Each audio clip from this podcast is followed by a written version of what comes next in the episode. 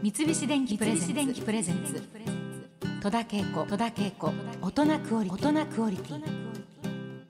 一人を楽しむをコンセプトにしたウェブメディア暖炉の編集長亀松太郎さんです。どうもよろしくお願いします。お願いします。亀松太郎さんまさにあの亀に松に太郎ですこれも。う本当におめでたい名前ですね。よく言われますでしょ、えー、まあちょっと自分ではちょっと恥ずかしい名前本名なんですか？本名ですけどね。ペンネームじゃなくて。ペンネームとも言われますが違うんです。ご両親がもう亀松だからもう太郎みたいな、うん、いろいろ考えた末にですね、決めきれなくて、うん。まあ一番一般的な名前っていうことらしいんですけどえーね。いやもう本当にもう素晴らしいお名あ前でござざいます。す。あのご本人はとてもあのお優しい感じのね、えー、亀松さんですけどよろしくお願いします。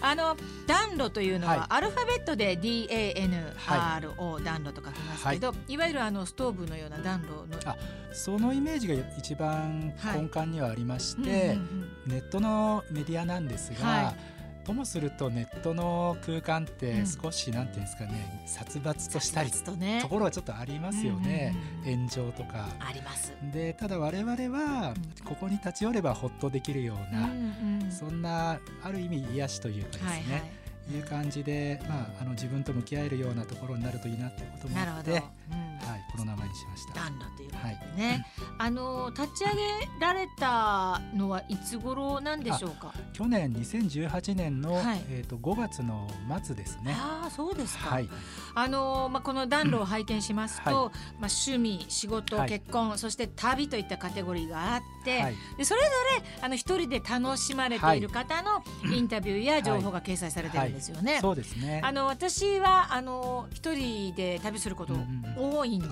けれども、暖炉でもやっぱり旅の情報っていうのが人気だそうでですすね。ね。はい、あの暖炉の中でいろんな人の旅を紹介してますが、はやっぱりその自分のペースでできるっていうのが楽しみだっていう人が本当に多くて。ね。うん。中にはですねあの30代の女性で非常にその人付き合いも好きだっていう人なんだけれども、だけどやっぱり一人旅は一人でしたいと。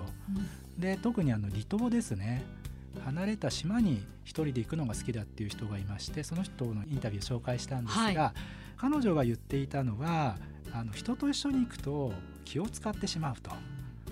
だから別に人といるのも好きなんだけど、はいやっぱり気を使っちゃうから、うん旅は一人で行きたいっていう,、うんうんいうことですね。そうですね。でもう一つ逆に一人で旅した方が、現地の人と交流がしやすいと。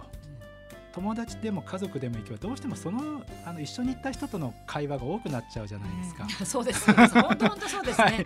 まあ、それはそれででもちろん楽しいんですが、はいえでも一人で行けば声かけてくる人がいたり、困って声かけなきゃいけないことがあって、えうんうんうんまあ、そういうことであの現地との交流が生まれるのもすごい魅力だ確かにおっしゃる通りですそう。ですね。えー実際あの暖炉を見てですね一人で旅したいなって思った人はどんな情報を見ていけばいいんでしょうかね？どういった情報が載ってます？最近流行っているものとして、ソロキャンプというのがあるんですよね。ソロキャンプ、ソロキャンプ、うん、キャンプをソロでやると。あいわゆるテント張るキャンプですか？テント張るはい。ああそうなんだ。これがですねあの暖炉の中でまさにこのソロキャンプの初心者向けの、うん、まあ、アドバイス的な記事は載せてます。はい。女性も一人で行きます？ソロキャンプ。そうなんですよ。でこう、えー。特に女性がソロキャンプをやるっていうのが今特に若い人ですけどねどちらかといえば。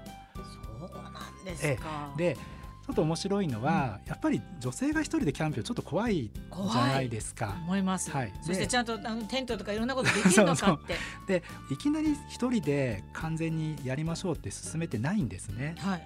キャンプの道具自体は完全に自分で泊まれるように用意して、はい。キャンプも一人用のキャンプのセットを持っていくと。うん。うんでただ実際にキャンプ場に行くのは、ソロキャンプやる人ばっかりが一緒に行くと。うんうんうん。そうするとキャンプ場で集合して、はい。まあ、そこで比較的近いところに、まあ、みんな一人ずつのテントを張り合って、はい。だから泊まる時は完全一人の世界なんだえけど、えええでも同じキャンプ場の近くに、うん。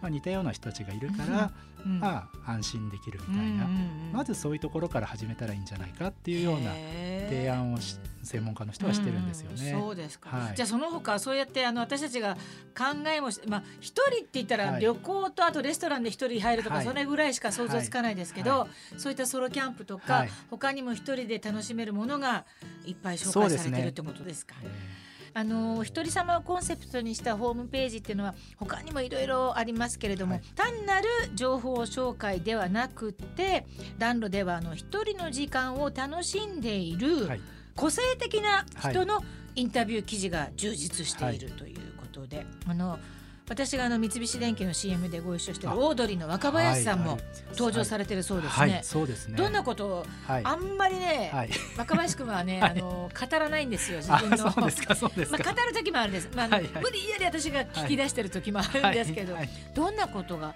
載ってますか、えっとそうですね、うん。あの彼がやっぱり一人で旅をすると。へえそうなんだはい若林くん、へえ実際自分の知り合いの芸人とかとねはい、一緒に行くと、うん。やっぱ楽しいんだけど、うん。そこでなんかボケツッコミのなんか会話が始まってしまって、ね、そうですよね。もうだからどうしてもまあ日常からね、うん。逃れられないんで、まあ、旅ぐらいは一人で行って、あのそういうのから離れたいっていうはい。ことは言ってましたね。なるほどね。はい。一人でどんなところ若林くんは行って？キューバとかバリとかまあちょっとねなんか遠くまでうん、行ってるみたいですすね。へえ、はい、そうなんですか、あのバリに行った時になんかその日本から移住してうん。そこでまあ一人で仕事してるような人たちと会ったらしいんですけど、うんでそういう人たちがまあパソコンに向かってあの、まあ、オンラインであの会議とかもしながら、うん。もうここで仕事できちゃいますよっていうことをなんか言ってたらしいんですけど、うんうん。ただ若林さんはそれを見てうんなんか自分はちょっと違うなって思ったらしいんですね。つまり遠くに住んで一人で自由に暮らしながら仕事をするっていうスタイルもあるだろうけど、うん。自分はやっぱり生身の人間とですね、うんもうリアルに接して、うんうん。あの話したり、うん。仕事したりする方が自分は好きだなっていうことに、うん。まあ、気づいたと、うんそれでまた戻ってきたみたいなことを言っていて、うん。まあ、そういうことをまあ聞いてやっぱりその旅っていうことが特に一人での旅がうん。何か自分の本質をちょっと発見するうん。一つの機会にもなるんだなとは思いました。確かにそうです。あの一人でいると考える時間がものすごく多くなりますから、はい。すんごいやる気になって帰ってくるんですよ。なるほど。すごい。帰ったらこうしようはいはいうはい。ざ帰ってくると、はい。あの大して何も変わってないっていうのもあるんですけど いえ。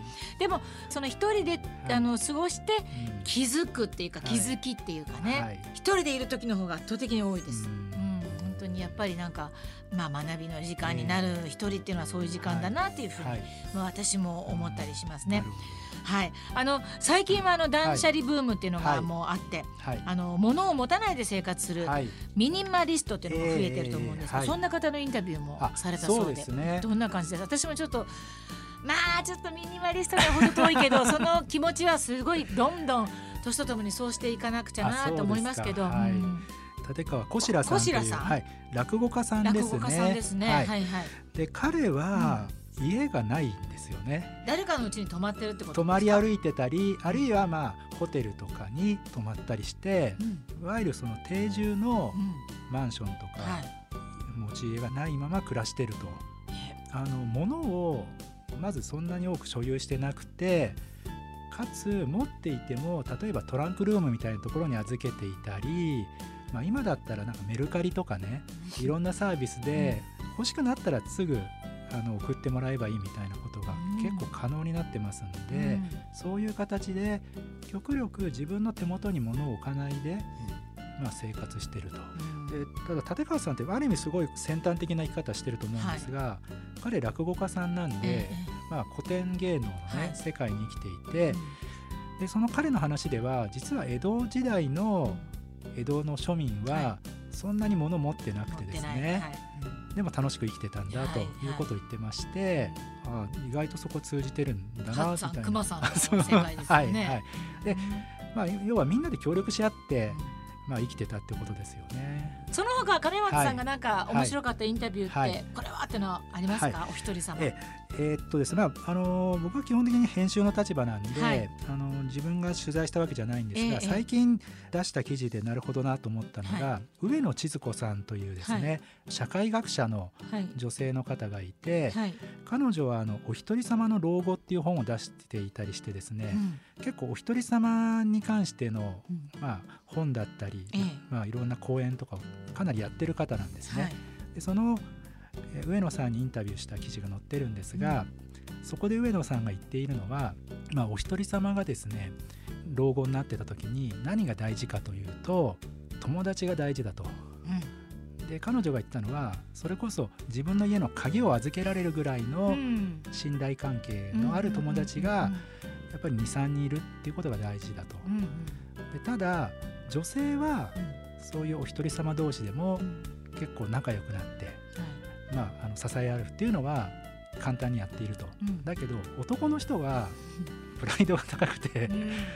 一人の人はですねあんまりつるまないと。そうですね。うん。でななんだろう男はねそれがこうここでかっこいいとか思ってるかもしれないけど、うんうんでもそれは良くないですというふうに上野さんが言っていて、うんその時に上野さんがアドバイスしてるのが、はい。そういう一人で生きてる男性に対して、はい。周りの人にね自分は寂しいって正直な気持ちを言った方がいいと。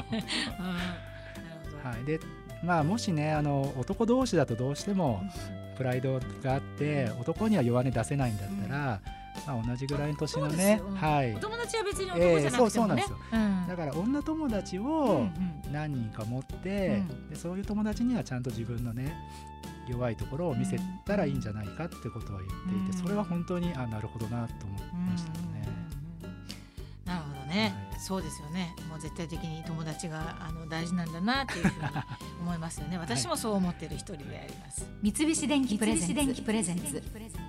戸田恵子。戸田恵子。大人クオリティ